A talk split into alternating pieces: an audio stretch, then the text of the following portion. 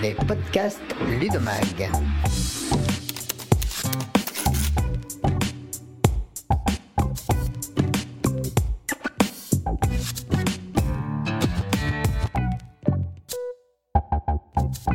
Alors bonjour, euh, ce soir on est euh, avec Joël Boissière et Éric Brouillard qui euh, ont commis un, bel ouvrage de 363 pages, L'école digitale, une éducation à construire et à vivre. Alors avant de, bah, vous questionner hein, sur la genèse de cet ouvrage, on va rappeler un petit peu bah, qui est Joël Boissière, donc qui est aujourd'hui à la Banque des Territoires et qui a œuvré pour le développement du pôle éducation à la Caisse des dépôts, n'est-ce pas Joël?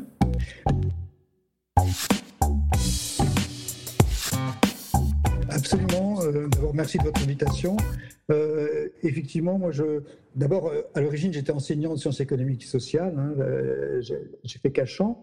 Puis après, je suis passé par l'OCDE. J'ai travaillé au Conseil régional de Picardie pendant dix ans. J'étais extrêmement fier de cet, aspect de terrain. Puis après, en Picardie, on a fait beaucoup de choses sur les nouvelles technologies. Et du coup, je suis rentré à la Caisse des dépôts. J'ai créé le Poly Éducation.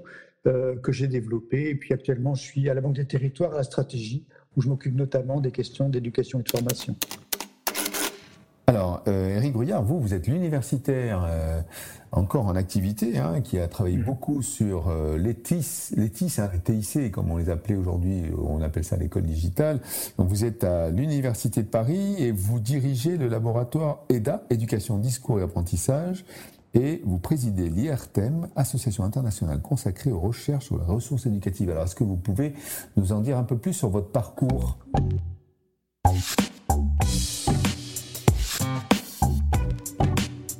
Oui, je suis euh, à l'origine, j'ai fait l'école en master de Saint-Cloud en mathématiques, donc j'étais prof de mathématiques. Et, dès mon premier poste, voilà, c'était le démarrage de l'informatique, des premières expérimentations logo. Et très vite, je me suis euh, voilà, intéressé à ça dans les années 80. Euh, et après, bah, j'ai fait des recherches. Je suis allé euh, à, l'université, dans les instituts universitaires de formation des maîtres. Et, et, en fait, je travaille depuis 85, en gros, sur les questions d'informatique et d'éducation, au sens large. Et j'étais, en fait, j'ai euh, dirigé le, le, laboratoire STEF à l'ENS de Cachan. Et j'ai fait aussi pas mal de, de MOOC. Voilà ce que ça assez longtemps que j'ai une vision assez large euh, de l'informatique en éducation et ses différents avatars.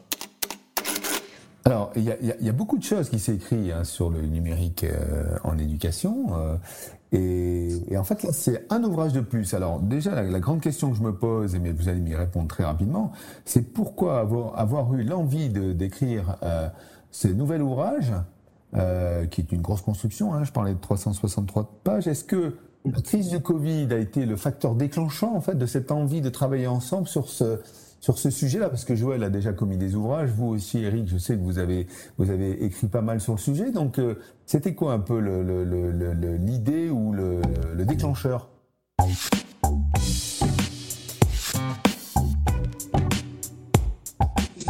je ne sais pas, mais on, a tous les deux animé un séminaire qu'on avait fait à l'ENS de Cachan. L'idée, c'était de, faire un séminaire à deux voix en mélangeant un petit peu des gens du côté de la recherche et de l'éducation et des gens plutôt du côté euh, caisse des dépôts, etc., de l'organisation, un peu de tout ça, de l'éducation. Et d'essayer de voir si, avec le séminaire, on ne pouvait pas faire dialoguer justement ces deux mondes. Et en gros, on a fait un séminaire sur trois ans, euh, en invitant des gens qui étaient à chaque fois des les différentes cultures, justement. Et ça nous a semblé intéressant, comme il y avait un livre qu'il fallait un peu refaire, de reconfronter ces, ces deux cultures dans, cette, euh, dans ce livre. C'est pas habituel hein, de travailler comme ça. Joël Boissière. Non, c'est très riche parce que effectivement, euh, euh, euh cette expérience à Cachan que, que, que j'évoquais tout à l'heure euh, nous a d'abord, elle a permis aux gens de, de, de parler ensemble, de, dépasser, j'allais dire, un peu des confrontations stériles. Et puis surtout, euh, elle nous a appris à, travailler en commun. Et je dois dire qu'au-delà de, perspectives qui sont évidemment très différentes, parce qu'on ne vient pas du tout des mêmes milieux, euh, il y a des notions de valeur qui sont très importantes et qu'on partage euh, sur la façon de faire évoluer les choses. Et je crois qu'à un moment, on oublie trop que ce sont des valeurs qui doivent animer un petit peu la mise en place de ce qu'on appelle le numérique éducatif, qui n'est qu'une autre forme d'éducation finalement. Alors, euh, question suivante hein, sur, sur l'objectif, quelque part, de cet ouvrage. Pourquoi vous l'avez écrit? Est-ce que c'est... Alors, moi, j'ai eu le sentiment de lire un, un plaidoyer pour l'éducation digitale ou une sorte de recueil historique hein, en fait, de ce qu'on a connu depuis 20 ans. Hein, les, les vieux de la vieille qui sont dans les TIS, qui ont démarré dans les années 90, euh, 95 et qui ont connu Internet, parle de ça depuis des années, hein, dont je fais partie également. Euh, on recouvre, des, thèmes euh, bah, assez classiques hein, sur les temps d'écran, les digital natives. On se pose des questions sur euh, bah, la naïveté hein, des, élèves par rapport au numérique ou même des, enseignants. C'est quoi? C'est plutôt le, recueil historique et qui va aller proposer une vision du futur ou un plaidoyer pour, contre? Quelle est l'ambition? Éric Bruyard.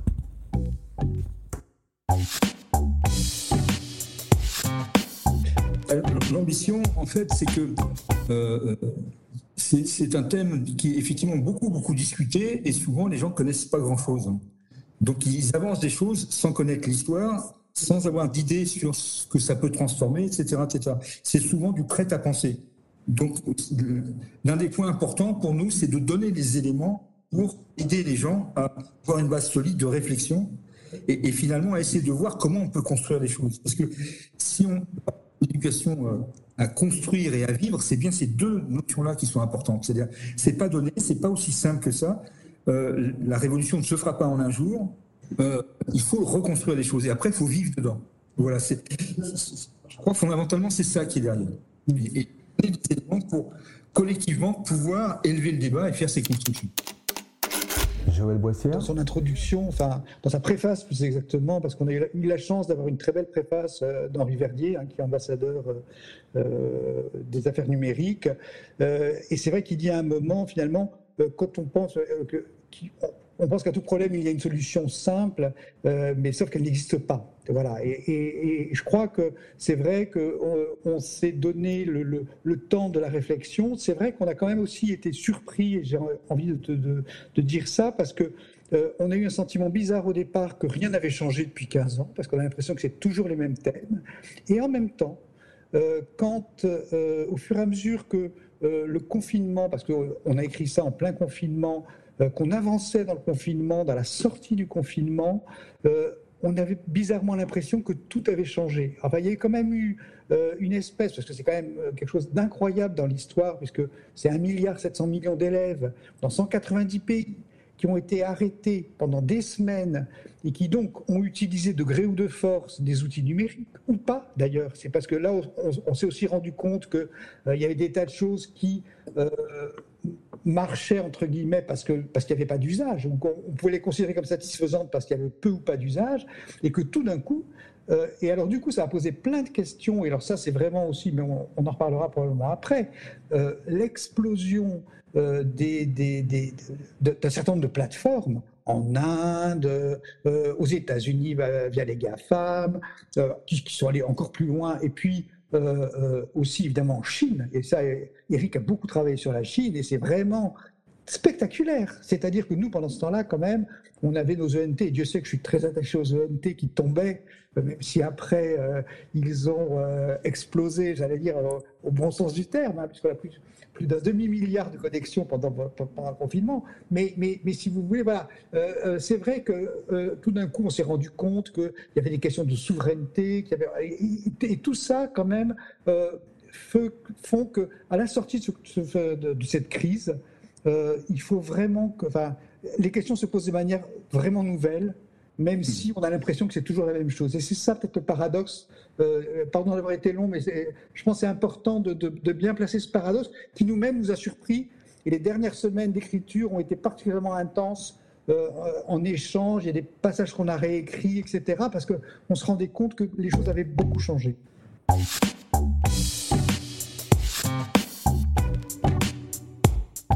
Alors avant de parler du, futur, hein, Joël et Eric, euh, bah, au début il y a un commencement et vous nous rappelez quand même euh, que l'intérêt du numérique, euh, notamment dans, le domaine de l'éducation et, le domaine universitaire, c'était, on se disait au début, bah, c'est la diffusion du savoir. Quelque part, enfin, on va pouvoir numériser la connaissance, la transmettre avec différents types de, technologies. Hein. On a parlé de Wikipédia, des bibliothèques numériques, et puis il y a eu les, MOOC, hein, les années, euh, je vois, euh, je sais plus quand c'était. Hein, il y a, 2012 à peu près. Comme ça.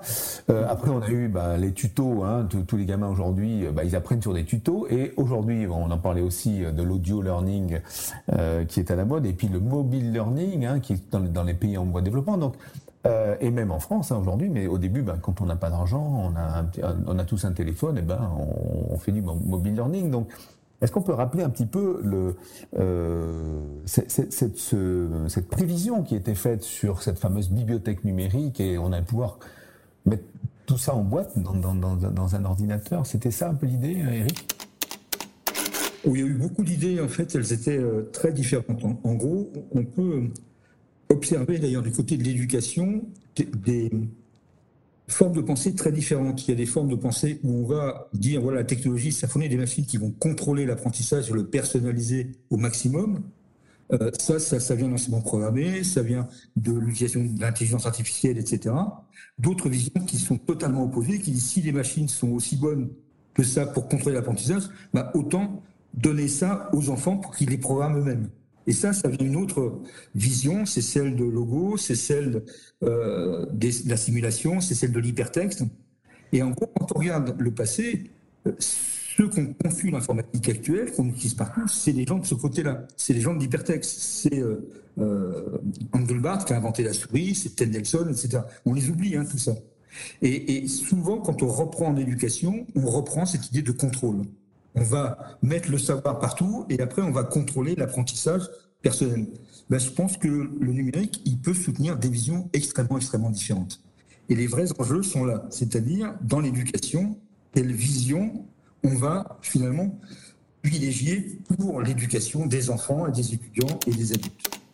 cette ressource disponible, Joël, elle est, elle est un peu partout, je disais. Euh, on parle du HTML, hein, donc du, de l'hyperlink, hein, donc Wikipédia, c'est une construction justement native hein, de, de, de, ce que de ce qu'apportaient les, les, les, les hyperliens.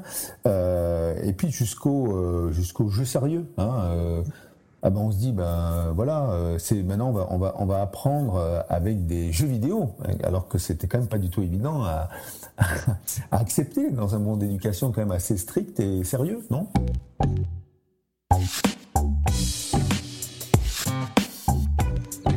Oui, tout à fait. C'est-à-dire que l'ouverture potentielle, elle est colossale. Euh, après, j'allais dire, c'est la vraie question, c'est quand on passe euh, aux usages, parce que euh, des choses intelligentes. Et, moi, j'aime bien qu'on parle de Wikipédia, parce que moi, j'ai beaucoup travaillé dessus, Eric aussi, et c'est vraiment quelque chose. Enfin, c'est la fascination quand même de comment dire ça, cette construction collective de l'intelligence collective monde entier. Vous voyez, c'est quand même très, euh, très symbolique, c'est très étonnant cette euh, reconstitution avec euh, des, des, des, choses qui sont extrêmement bien écrites, des rôles qui sont décrits pour chacun des, des, des contributeurs. Et moi, c'est vrai que dans le il y a une dizaine d'années, quand on en parlait, je me disais, mais euh, ça devrait presque être classé au patrimoine mondial de l'UNESCO, vous voyez, parce que c'est globalement, ça devrait être financé. Euh, Wikipédia ne devrait pas avoir de problème d'argent. C'est juste incroyable euh, que cette nouvelle encyclopédie mondiale, qui est quand même une des choses les plus réussies de la mondialisation, euh, soit, euh, j'allais dire, et, alors le paradoxe, c'est que tous les gens y arrivent par Google, et Google et Wikipédia, c'est, et alors c'est, quand même très étonnant, parce que c'est, c'est pas du tout la même histoire, c'est pas du tout les mêmes fondements, c'est pas du tout les mêmes valeurs. Et, euh, et, quand même, et quand même, euh, il n'y a plus une encyclopédie qui existe aujourd'hui parce qu'elles ont toutes, euh, même la Rousse, il y a presque une dizaine d'années, a tout mis en libre pour, pour pas disparaître. Hein. L'Encyclopédia Britannica a été arrêtée, je crois, une dizaine d'années. Toutes ces publications, c'était des institutions qui duraient depuis des siècles. Et, et, si vous voulez, remplacer par l'accès le plus immédiat à la dite connaissance, c'est Google et Wikipédia. Et ça, c'est quand même euh, très, très intéressant, je trouve. Alors donc là, pardon, oui Eric Oui, juste parce que pour rebondir sur la question de l'usage, moi j'utilise euh, fait des exercices avec Wikipédia, des étudiants de master. Euh, j'ai eu pas mal d'étudiants de master ces derniers temps. Je leur pose à chaque fois la question sur Wikipédia. Je leur demande. Ils n'ont jamais cliqué ni sur l'historique ni sur la discussion. C'est comme un fait. Ils n'ont jamais regardé. Et, le travail que je leur demande de faire, c'est de choisir un concept quelconque, choisir deux langues et d'analyser les discussions dans les deux langues sur un concept. S'il n'y a pas Wikipédia, je ne sais pas comment on peut faire ça. Mais ils découvrent que Wikipédia, on peut aller cliquer et voir les autres versions et on peut avoir des discussions sur la manière dont l'encyclopédie, l'article s'est construit. Et il peut voir tout, dans un certain nombre de langues, aussi comment l'article est construit. C'est phénoménal.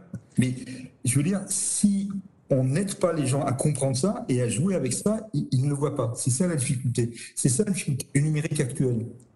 Alors, Merci de me, donner la, de tendre la perche, hein, parce que j'allais vous dire, bah, Effectivement, aujourd'hui, la question de la ressource, de l'existence de capsules, de MOOC, de, hein, de, de, de, données et de savoir sur, sur la bulle de l'Internet, elle ne se pose même plus. Hein. C'est-à-dire qu'on n'est plus dans les années 95 où on avait quand même quelques petites pages HTML qui se baladaient et qui étaient très intéressantes, euh, très peu enrichies, mais qui, qui commençaient à se faire. Aujourd'hui, euh, bon, à la limite, je dirais, on n'a pas trop de soucis. Par contre, pour avoir ce côté, euh, enfin exprimer un petit peu le côté négatif de, du, numérique hein, que vous commencez à, aborder, on, se retrouve avec des gens qui bah, qui savent pas utiliser, qui comprennent pas. Hein, donc avec euh, euh, c'est le côté le numérique vecteur d'inégalité sociale, hein, donc avec l'électronisme et tout ce qui s'ensuit qui, qui, qui, peut devenir quelque chose de dangereux. Hein, euh, pour citer ce que vous, vous, dans, dans, votre recueil, vous parlez de, de, de, de la fameuse, euh, c'est-à-dire la méthode de Serge Tisseron, les 3-6-9. Donc voilà, les enfants devant les écrans, euh, euh, on, on, a du cyberharcèlement. Bon, tout ça, tout ça, ça, pose question. Donc avant de, euh, avant de, rentrer dans le détail de l'utilisation en classe, hein, et on, verra, on verra que ça, ça peut vraiment donner des choses très intéressantes hein, pour, nous, pour, pour nous créer cette fameuse école digitale que tout le monde attend. Euh, quel, est votre avis justement sur, ce, sur ces addictions, sur ce, danger de, de, ne pas maîtriser tout ce monde-là qui dérape euh, fortement parfois?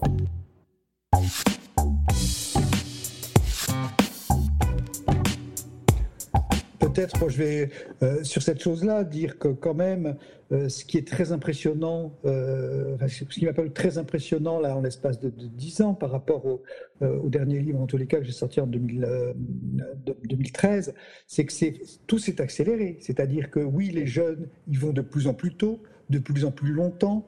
c'est maintenant, j'allais dire, presque un, un, rite de passage à 11 ans, on se voit confier un téléphone portable, et que du coup, si vous voulez, c'est la construction, j'allais dire, de, leur socialisation même qui passe par là, avec euh, en face des moyens considérables, avec euh, des algorithmes, et moi j'ai beaucoup aimé euh, ce qu'a dit Henri Vertier, qui sont là pour énerver, pour énerver les jeunes, pour que leur modèle économique soit satisfait. Ils créent, j'allais dire, une espèce de tension, d'addiction, et donc ça, c'est quand même euh, tant qu'on n'a pas compris la puissance de ces algorithmes, avec parfois, et d'ailleurs euh, les débats qu'on voit bien en ce moment euh, sur, sur, Facebook, par exemple, montrent bien que c'est fait avec un cynisme fou. et, j'allais dire l'importance qu'a pris YouTube, parce que maintenant, et, c'est ça aussi, c'est que finalement, la génération d'adolescents qui sont actuels, c'est les premières fois qu'ils ont toujours vécu là-dedans. Hein, c'est-à-dire qu'ils ont toujours connu euh, euh, à la fois le smartphone, c'est 2007 et 2010 la tablette. Hein. donc, si vous voulez, euh, c'est eux qui, depuis toujours, ils ont connu Google, ils ont connu ça. Et donc, ils sont immergés là-dedans avec des inégalités. Alors, moi, je veux le dire que un de mes étonnements, parce que ça a quand même été ça aussi la révélation euh, du, Covid, c'est de se rendre compte que euh, le ministère a fait des, enquêtes. Il y a 500 ou 600 000 gamins qui sont ce qu'ils appellent en rupture numérique, c'est-à-dire qu'il n'y a rien.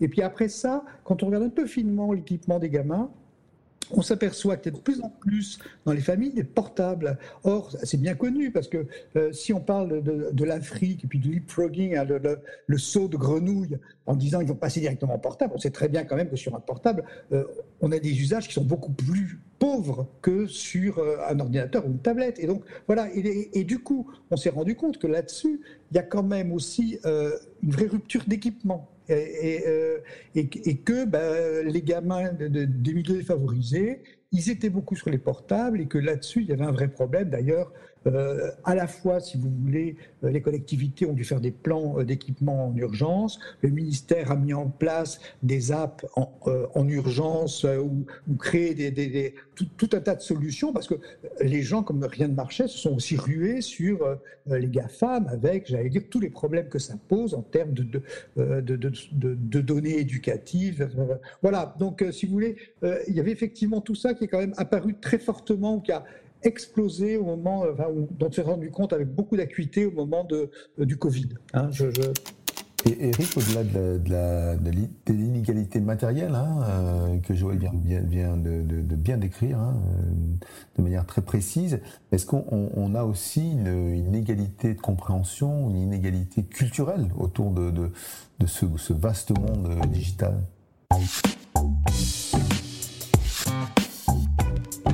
Ah bah ça c'est tout à fait évident, c'est-à-dire qu'on on, sait depuis très longtemps, c'est-à-dire que la technologie, tout le numérique donne des opportunités, il y a des personnes, il y a des cultures qui sont capables de s'en saisir valablement, il y en a d'autres pour plein de raisons qui ne sont pas euh, bien formées pour s'en saisir.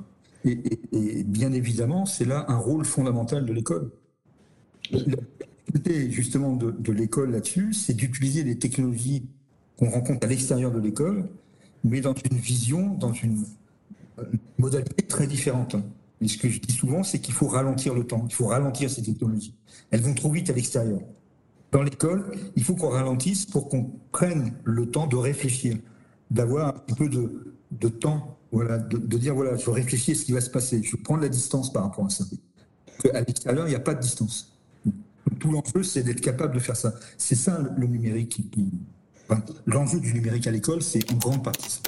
Alors on parle, on parle, bien entendu de, de, de, de culture, euh, euh, l'édition média, hein, donc on parle de, cette, de, cette, de cette, ce rôle de l'éducation pour bien comprendre comment ça fonctionne. Alors on, ça parle de l'informatique, mais aussi des dangers euh, de, l'Internet.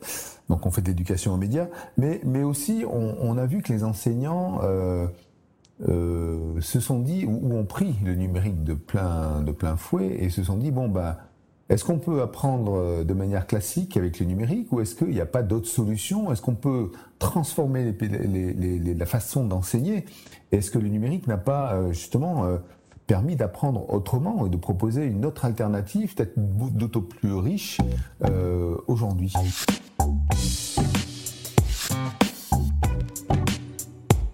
Bah, Je pense que L'idée, c'est que le numérique, c'est avant tout une métatechnologie. Ça permet d'avoir l'ensemble des autres technologies.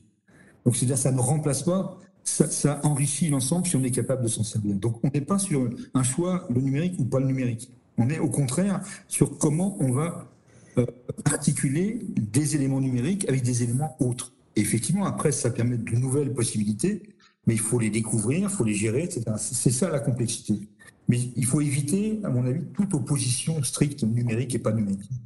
Ça sert à rien et ça fait perdre beaucoup de temps. L'idée est contraire et je pense que beaucoup d'enseignants l'ont compris. Après, c'est est-ce que l'environnement dans lequel ils travaillent peut permettre de le faire euh, facilement? Ça, c'est pas aussi simple que ça. Alors, on parle de, de, compétences du 21e siècle souvent.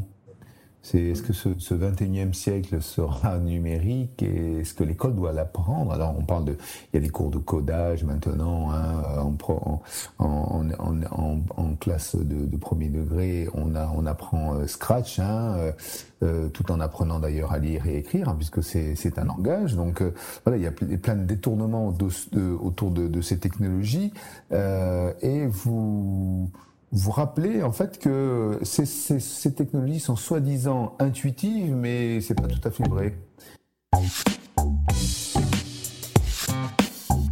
Ah c'est ce que dit le marketing. En fait, il n'y a pas d'intuition derrière. C'est l'apprentissage répété. Euh, on sait bien, ça c'est la façon de faire croire à ça. L'intuition est un grand danger, c'est-à-dire que euh, bien sûr, l'intuition peut exister. Je veux dire, on a une construction intellectuelle qui, au-delà du numérique, et on peut avoir de l'intuition. Mm.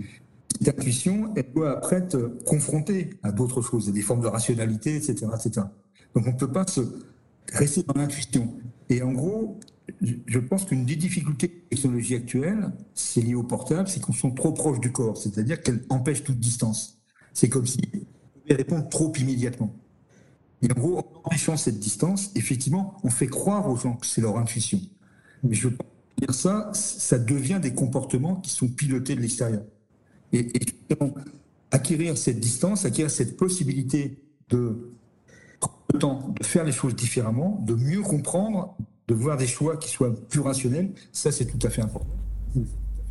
Joël Boissière Moi, je vais peut-être insister juste sur, euh, puisqu'Éric parlait de ça en complément, sur quand même le côté impressionnant euh, de cette économie de l'attention maintenant, et j'allais dire de la façon dont ces opérateurs maintenant, et surtout chez les plus jeunes, euh, font tout pour euh, récupérer leur attention, et c'est leur attention de jour, c'est leur attention de nuit, c'est l'attention à tout moment, c'est quand même très addictif. Et, moi, je suis très sensible à ce que vient de dire Eric sur le fait que voilà, faut, faut, arriver à prendre de la distance. D'ailleurs, que euh, vous évoquiez la, loi des 369 de Tisseron, c'est ça Tisseron qui dit. Hein, il dit pas de pas aucun écran avant trois ans, juste une heure. Alors, ça paraît peut-être même irréaliste de nos jours, mais euh, il faut bien quand même comprendre qu'à un moment, euh, il faudra euh, et, d'ailleurs là-dessus, il faudra probablement arriver à mieux travailler avec les parents, hein, c'est à élargir un peu l'éducation, parce que quand même, c'est vrai que le numérique amène aussi toute cette question de comment j'articule l'apprentissage formel, l'apprentissage informel, comment j'articule l'apprentissage de l'école avec celui des parents, et, on se rend bien compte, notamment, que sur la question des, dans le jeune âge, hein, je, pense aux primaires, euh, voire à la maternelle. Euh, là, il y a une vraie alliance à faire entre l'école et les parents euh, qui n'est pas toujours faite aujourd'hui et plutôt pas, pas beaucoup faite. Et je pense qu'il faudrait vraiment insister beaucoup là-dessus. Ça, me paraissait important de dire ça en complément de ce que vient de dire Eric, parce que c'est des sujets très importants, je pense. Alors... Et, et, juste, excuse-moi, Eric, la question de l'éducation aux médias, hein, sur laquelle on a beaucoup insisté, l'éducation aux médias à l'information, tout le monde en parle, mais euh, c'est loin d'être une réalité euh, aujourd'hui, euh, à la mesure du déferlement de, ce que les gamins absorbent. Alors, avant d'aborder le sujet du, numérique en classe, hein, parce que c'est quand même un peu la, question, hein, c'est comment, les enseignants ont pris en compte ça. Est-ce qu'on aura toujours des débats sur euh, euh, oui, mais pour apprendre un clavier ne suffit pas, il faut euh, s'intéresser à l'écriture, c'est par la main qu'on apprend. Il y a eu beaucoup de débats, hein, des sémiologues, des psychologues qui, qui ont remis en cause hein, l'intérêt de pouvoir utiliser une tablette en classe en premier degré ou euh, euh, de, faire travailler des, gamins sur, clavier alors qu'il fallait mieux écrire. Hein. Donc, est-ce qu'on est sera encore euh, dans le futur à, développer des duels euh, scolastiques sur, tout ça ou est-ce que déjà ben, on, commence à y voir un peu plus clair?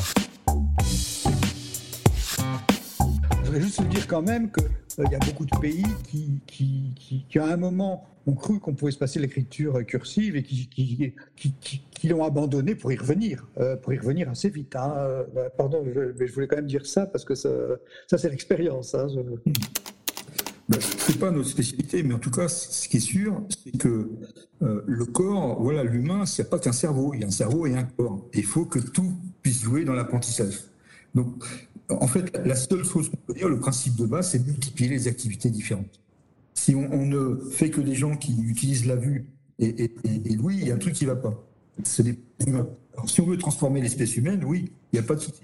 Ça, c'est un enjeu d'éducation. C'est un éducatif fort. Si on dit non, l'humain, c'est plus que ça, il faut en des conséquences dans l'éducation.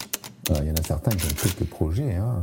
Il me semble qu'il y a une nouvelle marque qui vient de sortir sur les réseaux qui va s'appeler Metaverse. C'est peut-être un peu l'ambition. Donc, mais on, on, va, on va pas épiloguer sur, sur le sujet. Donc, euh, ben, on va venir sur le, numérique en classe. Euh, c'est vrai qu'on en parle beaucoup. Hein. On disait en préalable qu'il y a beaucoup d'ouvrages qui parlent de ça. Euh, euh, Joël Boissière en a parlé pendant des années lorsqu'il était au pôle éducation à la caisse, vous, vous-même. Mais pour autant, on avait le sentiment avant le Covid, alors on verra après ce qui peut se passer dans le futur, que c'était quand même une affaire de spécialistes, de quelques-uns, de quelques enseignants, hein, euh, X%. Hein, on n'arrivait jamais trop à, évaluer cette fameuse place minoritaire ou marginale que, en fait, euh, euh, tout ce toute cette technologie éducative représente à l'école aujourd'hui, puisqu'on reste quand même sur sur une grande masse qui n'utilisait pas, euh, qui n'utilise pas encore le numérique hein, dans leur pédagogie.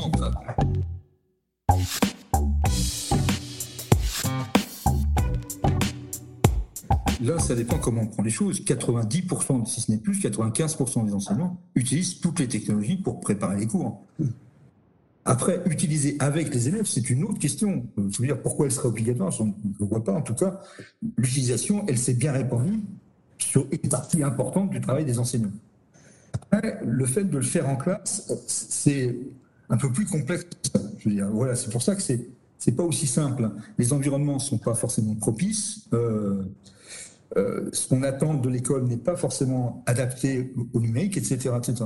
Il y, a un truc tout simple, un tout bête, on regardait les enseignants, on fait beaucoup d'études sur les enseignants, et, un jeune enseignant qui arrive dans une école où il y a un vidéoprojecteur, etc., bah, il va utiliser le vidéoprojecteur, point. Parce que c'est là, il ne va pas s'amuser à faire autre chose. Et s'il change d'école, il attend à ce que la technologie soit là.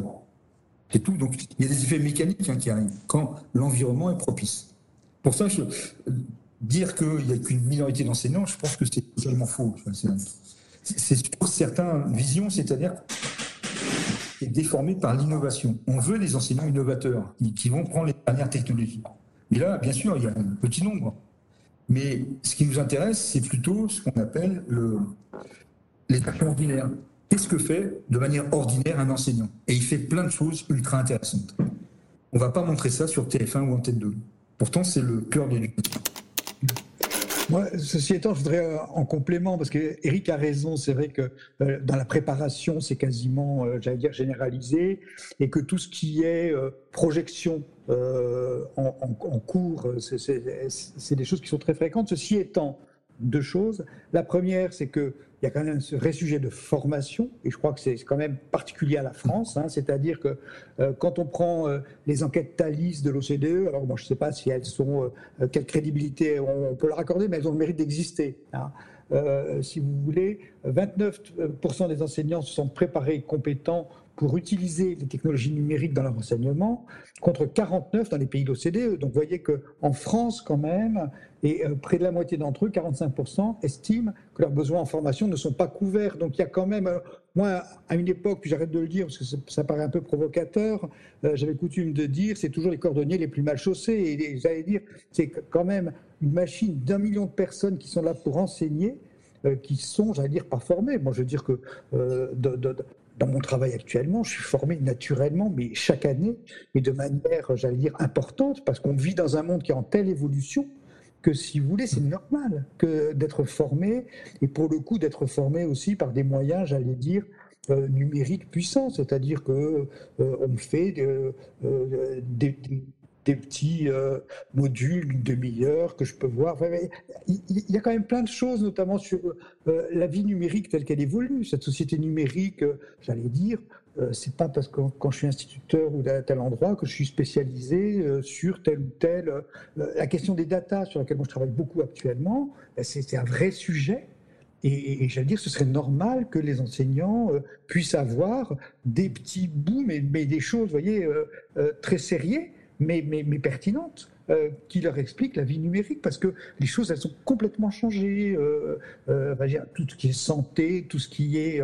ont été complètement traversés par le numérique. Il y a des tas d'aspects de notre société qui font que ce serait normal sans rentrer dans le vif du sujet, hein, dans le cœur de la pédagogie. Mais vous voyez, cette, espèce d'environnement, cet, accompagnement que tout le monde a, dans les entreprises, c'est ce qu'on appelle euh, la transformation, hein, euh, tout simplement. Je veux dire, tout le monde est en train de, se coltiner ça, pardon d'être euh, familier, mais je veux dire que globalement, on sait que les métiers vont changer dans les 15 ans, que on ne sait même pas ce qu'ils seront. Et ben voilà, tout le monde travaille, tout le monde se transforme, et j'allais dire, encore faut-il être accompagné pour ça. Alors, je vois que le futur commence à être abordé dans notre conversation. Hein. Euh, alors on va, on va, il n'est pas question non plus de, de, dévoiler tout ce qu'il y a dans ces 363 pages. Hein, donc, euh, mais donc je, je, voulais terminer sur euh, sur la question du futur. Hein, justement, on parlait en préalable de euh, de votre Eric, de votre analyse ou de de votre découverte de ce qui se passait en Chine hein, avec l'intelligence artificielle. donc il y a, y, a, y a, bien entendu des nouvelles technologies à chaque fois. Hein, donc c'est un monde en mouvement. Hein, quand on parle des nouvelles technologies, on pourrait les NTIC existent toujours parce qu'il y en a toujours qui, qui, qui, sortent.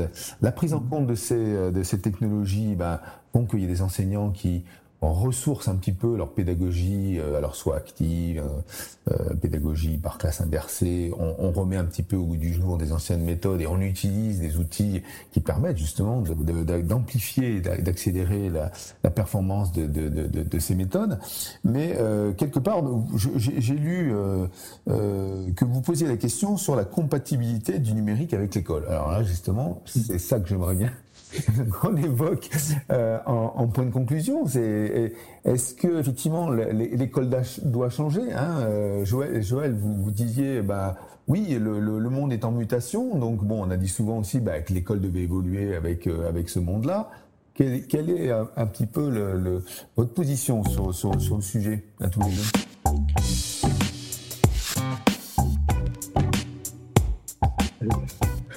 Bah, là, c'est américains qui sont très euh, fouillés sur le fait que euh, on a du mal à, bien intégrer entre guillemets ces différentes technologies à l'éducation et disent que c'est normal parce qu'elles ne sont pas intégrables. Et pour eux, ils pensent qu'il faut changer l'école. Une vision très américaine où c'est le contrôle redonné aux parents. Euh, et c'est pas du tout la vision européenne de l'éducation. N'empêche qu'il y a certainement des évolutions qui sont euh, maintenant nécessaires à cette école. Elle a été construite à un moment donné, elle a une organisation particulière, c'est d'abord une garderie, hein, elle est organisée, voilà, elle est solide, justement, heureusement, c'est très bien qu'elle soit solide, mais sa solidité fait qu'elle est difficile à... Et, et c'est ça la difficulté. Alors, je pense qu'elle doit changer, Malheureusement, je ne sais pas exactement comment. Et, justement, le numérique, au sens large, est un vecteur qui peut aider à transformer, mais il faut que les acteurs veuillent cette transformation. Et je crois qu'un des acteurs principaux, ce sont les enseignants, justement. Il faut que les enseignants construisent. Euh, c'est un métier, je pense que l'une des choses importantes, c'est le, depuis quelques années, le métier doit être plus collectif qu'avant. Je crois que c'est très important. Alors qu'on on a vécu une vision de l'enseignement solitaire, un enseignant seul dans sa classe face aux élèves qui se débrouillaient, etc. Maintenant, c'est plus possible, ça va trop vite. Il y a des établissements, il y a des choses qui changent vite, tu pas tout contrôler, donc il faut qu'ils se mettent dans des dynamiques collectives. Et dans ces dynamiques d'organisation collective, eh ben, peut-être qu'il faut voir les complémentarités entre des formes d'apprentissage en réseau plus informelles ailleurs et les apprentissages à l'école. Mais comment changer cette institution Ça, c'est une vraie question. Ça demanderait énormément de débats. non, j'ai juste envie de dire, effectivement, de compléter ce que, dit Eric en disant que finalement, euh, ce sera compliqué. En tout cas, il y a une chose qui est sûre, c'est que ça va être compliqué de garder, de, faire entrer vraiment le numérique à l'école si on garde cette unité, parce que finalement, euh, aujourd'hui, l'école, c'est quand même pour beaucoup, hein, euh, souvent, euh, 30 élèves dans une classe avec un enseignant, dans une unité de temps de 55 minutes, unité de lieu, et que ça, c'est quand même euh, très compliqué dans ces conditions-là de faire vraiment entrer le numérique. Donc, euh, moi, je ne dis pas ce qui doit changer parce que ça fait bien longtemps que je n'enseigne plus. Euh, je veux dire, il y, y, a, des gens bien mieux placés que moi pour le dire. Mais par contre, ce qui est sûr, c'est qu'aujourd'hui, euh, il y a des choses qui doivent évoluer. On ne peut plus rester sur ce modèle-là. Euh, et d'ailleurs, euh, Henri l'a très bien dit, y a un modèle qui a été construit dans la période industrielle. Qui correspondait, j'allais dire, à des infrastructures sociales, des infrastructures économiques et même des infrastructures politiques, dont on voit bien qu'elles sont complètement remises en cause. Et, on sait bien qu'il faut aborder cette question-là comme une question, d'autant plus que j'allais dire, euh, vraiment, et ça j'y tiens beaucoup, la, période qu'on vient de vivre montre bien que euh, si on veut rester maître de ce qu'on enseigne à la génération d'après, il faut quand même reprendre la main de façon très sérieuse. Euh, là, euh, parce que sinon, euh, c'est quelque chose qu'on va perdre et, que quand même, à un moment, dans une démocratie, l'être ensemble, c'est de, de, de, choisir ce qu'on va enseigner aux jeunes. Et, Et ça, voilà, on est quand même à ce point-là. enfin, je dramatise un petit peu, mais j'ai quand même le sentiment que c'est ça qui nous guette si on n'y prend pas garde. Bien, eh ben, messieurs, on a parlé euh, de plein de choses. Hein, de, ben, on a fini par la coopération, qui est quand même effectivement, euh, euh on, ça revient un petit peu à l'hypermark language, hein, donc qui est aussi le lien entre les choses et la connaissance qui se diffuse au travers des réseaux. Donc, euh, effectivement, c'est peut-être un peu la, la, solution qui a été abordée. Et comme le dit Joël, effectivement, le, le système évolue, donc on ne sait pas comment il va évoluer, mais tout ça va évoluer certainement. C'est un peu les propos de, de votre ouvrage, l'école digitale une éducation à construire et à vivre. Donc en fait, c'est l'affaire de tout le monde, d'après ce que je, je peux comprendre. Hein. Donc euh, aussi bien des enseignants, des parents, de l'institution. Et tout le monde va s'y mettre et on y arrivera, je pense. Merci beaucoup, messieurs. Merci à vous. Merci à vous.